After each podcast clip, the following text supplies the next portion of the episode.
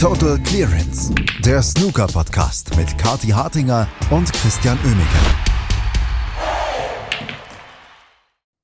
Die Viertelfinals bei den International Championship stehen fest. Und da sind dann doch einige Namen dabei, die man nicht unbedingt dort erwartet hätte. Steve Maguire zum Beispiel. Darüber müssen wir sprechen. Das tue ich wie immer mit Christian Oemeke. Hallo Christian. Hi Andreas, schön, dass du den als einzigen Namen nennst. Das ist ein Name, der hier überraschend drin ist im Viertelfinale, finde ich. Ja, relativ. Also der hatte eigentlich eine ziemlich gute Saison, Stephen Maguire. Ist ja jetzt ähm, auch bei, ach, welches Turnier hatten wir davor? Die Northern Ireland Open waren es, glaube ich, ne? Ja. Genau. Ähm, ist er ja auch ziemlich weit gekommen, hat er da gegen Judd Trump dann ähm, auch nur relativ knapp verloren. Also der hat eine ziemlich gute Saison und hat in dieser Saison schon mehr Preisgeld gesammelt als in der gesamten letzten Saison. Und die ist ja noch nicht so alt, also Ganz find, so überraschend finde ich es gar nicht. Ich finde ja auch, dass er, nachdem er Judd Trump besiegt hat, dass er das dann bestätigt hat heute mit diesem 6 zu 4 gegen Ryan Day. Ryan Day, der übrigens bei worldsnooker.com ein fantastisches Foto hat, wie so ein, wie so ein Lehrer mit so einer Brille. Aber ähm, Stephen McGuire, dass er diesen Sieg bestätigen konnte, das fand ich überraschend heute. Ja, er hat es äh, sehr gut gemacht. Ähm, das war ein sehr offenes Duell, ein sehr spannendes und vor allem auch ein sehr hochklassiger Schlagabtausch zwischen den beiden. Es gab keinen einzigen Frame, in dem nicht mindestens ein 60er Break, und das sind ja im Normalfall durchaus auch frame-entscheidende Serien, gespielt wurde. Und äh, damit ist das wirklich mit eins der besten Matches dieser Woche gewesen drei Centuries von Maguire, eins auch von Ryan Day. Also das sagt einem eigentlich so ziemlich alles, was man über dieses Match wissen muss. Äh, es hätte eigentlich keinen Verlierer verdient gehabt, aber am Ende muss nur mal einer siegen und das war Steven Maguire, der damit seine derzeit wirklich sehr gute Form unterstreicht und jetzt muss er das dann nur mal wieder ein bisschen weitertragen, denn an einen Titel für Steven Maguire da muss ich, glaube ich, weit zurückdenken. Wenn man jetzt so mal Six Reds Weltmeisterschaft und so außen vor lässt, kann ich mich kaum erinnern, wann Stephen Maguire das letzte Mal mal eine Trophäe in die Höhe gereckt hat. Aber hat er irgendwas anders gemacht in diesem Jahr als im letzten Jahr? Läuft es einfach? Ist es einfach Zufall? Was, was, ist, da, was ist da los bei Stephen Maguire? Ja, da kann ich genauso gut raten wie du. Ich weiß mhm. es nicht. Vielleicht äh, hat er ein bisschen was umgestellt. Viel, viele Spieler experimentieren ja gerade mit äh, ihren Kös allen voran jetzt so Sean Murphy und Anthony McGill zum Beispiel. Ähm, aber ob er jetzt, was er jetzt genau gemacht hat, warum es jetzt im Moment wieder besser läuft, kann ich nicht sagen. Vielleicht hat er besser trainiert, vielleicht hat er so eine, so eine schwache Saison oder eigentlich waren es ja mehrere sogar, die er hatte, auch mal gebraucht, um ein bisschen seinen Fokus wieder zu finden. Viele haben ja auch Probleme, sich langfristig zu motivieren. Das weiß ich nicht, da stecke ich nicht drin bei, bei Stephen Maguire. Auf jeden Fall sollte er das jetzt bestmöglich ausnutzen. Ähm, es ist toll, dass er wieder in guter Form ist, denn er ist ja eigentlich ein, äh, ein gewohnter Top 16 Spieler und äh, kämpft ja im Moment eher so darum, den Anschluss tatsächlich an die Top 32 zu halten. Und äh, da macht er gerade dann doch wieder eine relativ gute Kehrtwende und geht dann doch wieder ein Stück weit in Richtung der Top 16. Und da gehört Stephen Maguire mit seiner Spielveranlagung auch eigentlich definitiv hin.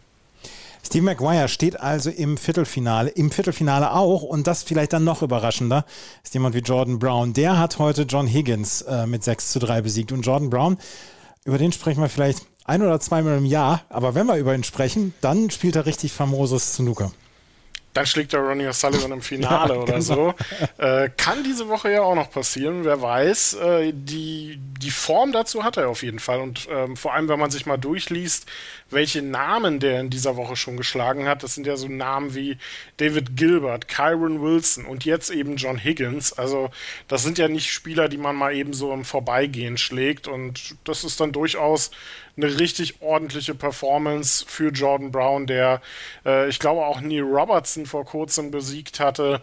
Ähm, und da bin ich äh, absolut äh, der Meinung, dass er das dann auch mal wieder in Richtung eines Titels tragen muss.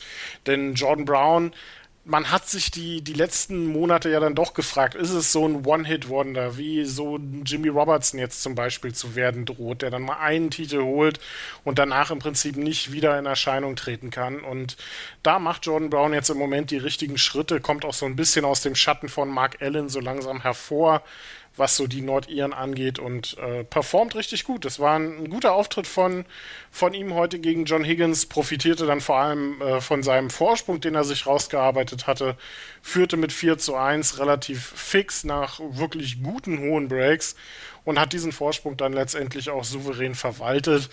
Äh, John Higgins kam da zwar nochmal auf 3-4 ran, aber das war es dann letztendlich auch. Kein guter Tag für den Schotten, der nicht so richtig in vernünftige hohe Breaks reinkam. Nur zwei höhere Serien, das ist dann schon relativ wenig, nutzte seine Chancen nicht konsequent genug aus.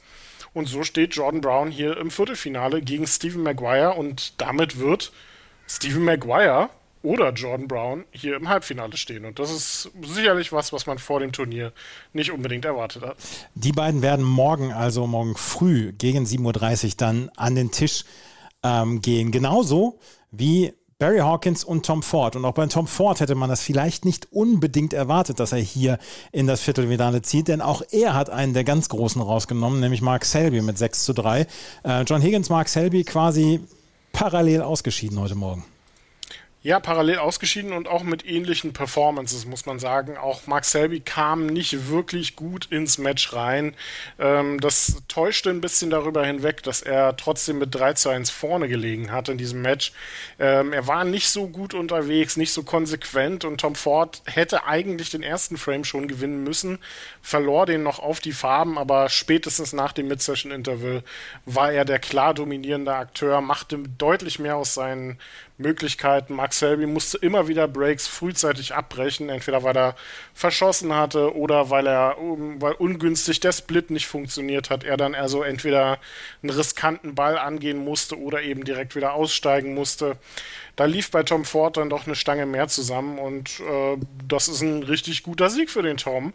Äh, denn der schlägt die Top-Spieler jetzt so gerade die absoluten Top-Akteure ja nicht unbedingt mit der gewohnten Regelmäßigkeit und damit ist Mark Selby hier ausgeschieden und das öffnet das Feld, vor allem in der oberen Hälfte natürlich jetzt dramatisch im Hinblick auch auf das Champion of Champions. Also da wird die Luft langsam dünner für diejenigen, die sich da noch qualifizieren wollen.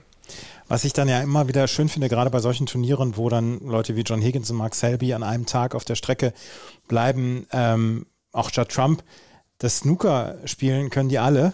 Ähm, es kommt nur auf die Konstanz und die Tagesform dann mitunter an und vor allen Dingen auf die Konstanz. Und die haben John Higgins und Mark Selby in den letzten 20 beziehungsweise 30 Jahren bei Higgins äh, häufiger nachgewiesen als Jordan Brown oder Tom Ford. Das haben sie definitiv, na klar. Und äh, dass ich würde diese Niederlagen jetzt auch nicht irgendwie größer machen, als sie sind. Äh, die beiden werden, äh, werden zurückkommen und äh, werden wieder erstarken in der Form, in der man sie ken kennengelernt hat, auch in den letzten Monaten. Dass ein John Higgins überhaupt noch so stark dabei ist, ist ja auch eine Klasse für sich. Ähm, der hat ja auch immer wieder durchaus mal Motivationslöcher zwischendrin. Also, dass der immer noch zu den absoluten Top-Akteuren gehört. Für mich sensationell. Äh, bin ich ganz klar der Meinung, so äh, hätte ich nicht damit gerechnet. Und Max Selby, zu der Geschichte braucht man, glaube ich, nicht mehr großartig viel erzählen, dass der wieder so spielt, wie er spielt und auch wieder so befreit aufspielen kann, mental auch wieder zurück ist, ist einfach aller Ehren wert. Und dann verzeihe ich ihm auch so eine Niederlage gegen Tom Ford. Ähm, auch wenn es Tom Ford natürlich herzlich egal sein kann. Der steht im Viertelfinale und das ist für ihn ja auch durchaus ein ungewohntes Blatt. Äh, hat man in den letzten Jahren ja auch nicht immer gesehen. Aber Tom Ford ist tatsächlich ein Spieler, der in den letzten Monaten unfassbar konstant geworden ist, was so die, die Ergebnisse, ja mal so ein Achtelfinale, Viertelfinale, vielleicht sogar mal ein Halbfinale zu erreichen. Und damit hat er sich so peu à peu von, ich bin so ein Spieler aus den Top 32 mit äh, verwandelt inzwischen zu einem, wo man sagen kann, das dauert nicht mehr lange und der steht vielleicht in den Top 16. Also hätte man so für Tom Ford vielleicht auch nicht unbedingt für möglich gehalten. Und wir brauchen ja auch mal wieder Abwechslung in den Top 16. Also vielleicht ist Tom Ford irgendwann mal wieder mit dabei und Stephen Maguire. Tom Ford trifft auf Barry Hawkins. Der hat im wahrscheinlich spannendsten Match heute Tapshire und nur mit 6 zu 5 besiegt. Ja, das äh, spannendste Match, ich würde eher sagen, das ist das frustrierendste, wenn man so möchte. Zumindest aus, aus Sicht der Fans des, des Thailänders, der heute mal wieder gezeigt hat, äh, warum er nicht mehr Titel gewonnen hat als eben die 20 beim German Masters.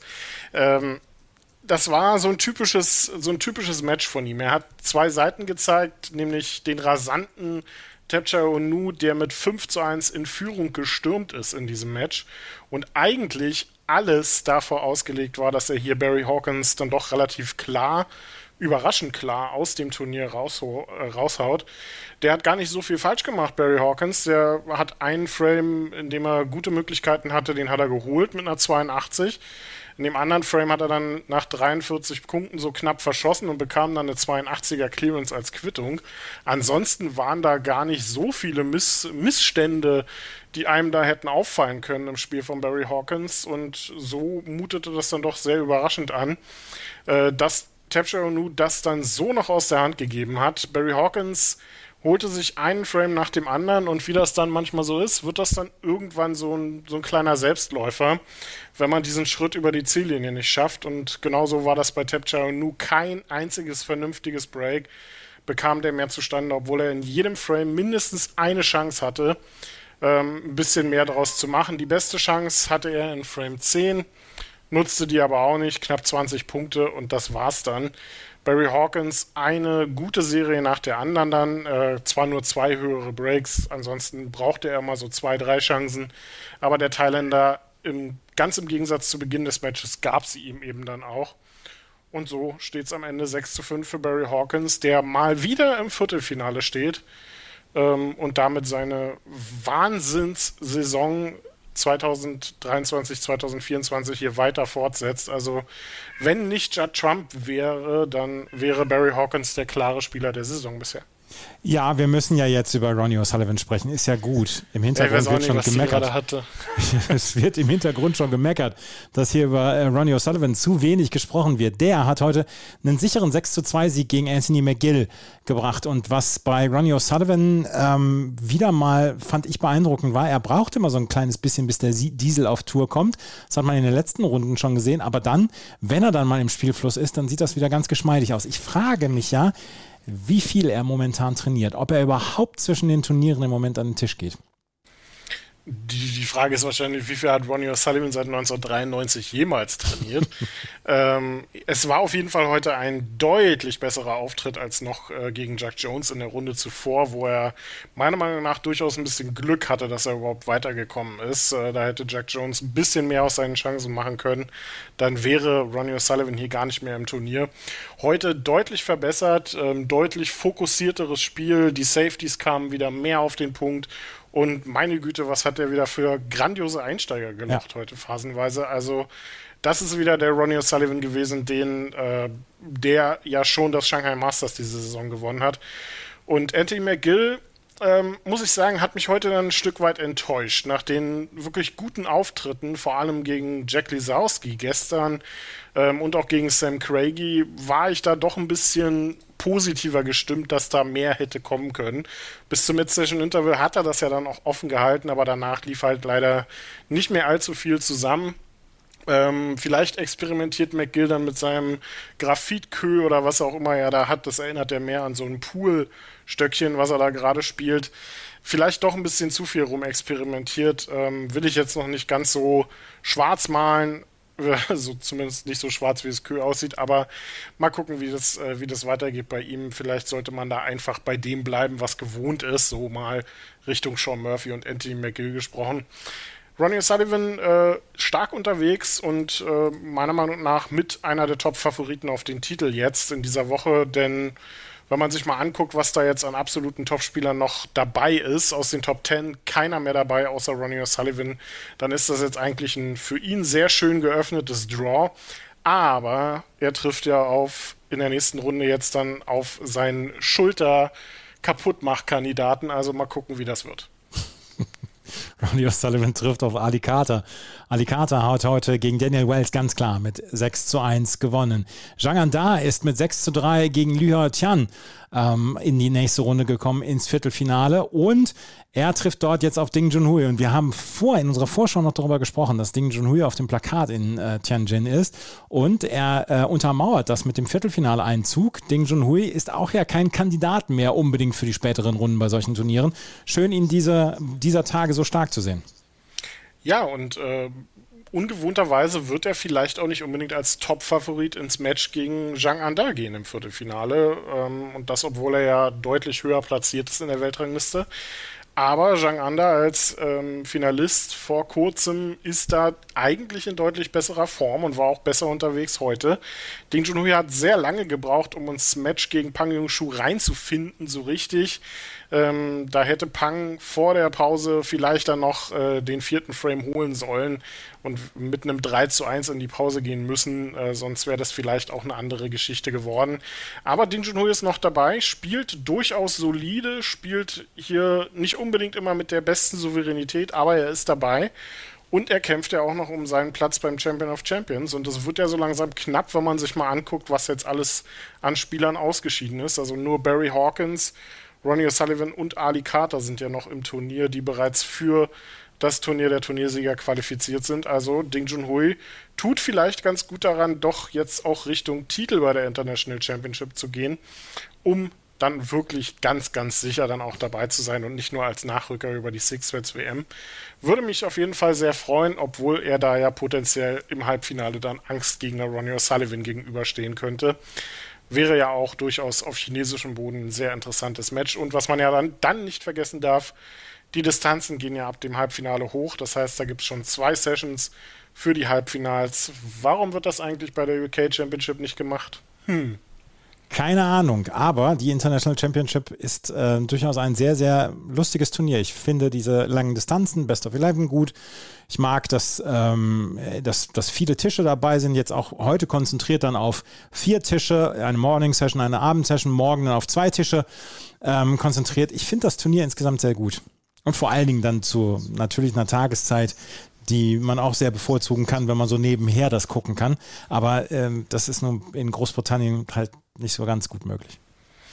Ja, okay, also da würde ich jetzt, glaube ich, auch ein Spieler wie, äh, wie Neil Robertson arg auf die Barrikaden gehen, weil er jetzt früh um 7.30 Uhr am Tisch stehen müsste in Großbritannien. er wird wahrscheinlich seine Karriere beenden.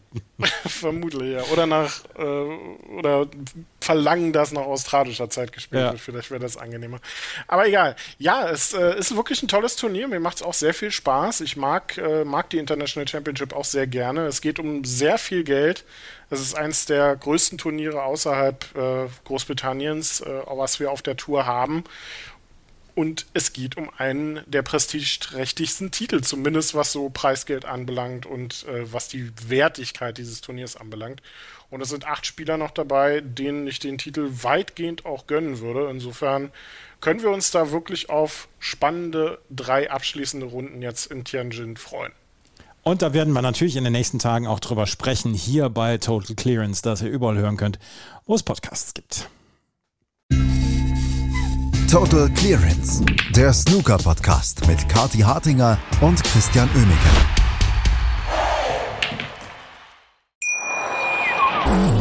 Schatz, ich bin neu verliebt. Was? Da drüben. Das ist er. Aber das ist ein Auto. Ja, eben. Mit ihm habe ich alles richtig gemacht. Wunschauto einfach kaufen, verkaufen oder leasen. Bei Autoscout24. Alles richtig gemacht. Wie baut man eine harmonische Beziehung zu seinem Hund auf? Puh, gar nicht so leicht. Und deshalb frage ich nach, wie es anderen Hundeeltern gelingt, beziehungsweise wie die daran arbeiten. Bei Iswas Dog reden wir dann drüber. Alle 14 Tage neu mit mir, Malte Asmus und unserer Expertin für eine harmonische Mensch-Hund-Beziehung, Melanie Lippisch. Iswas Dog mit Malte Asmus. Überall, wo es Podcasts gibt.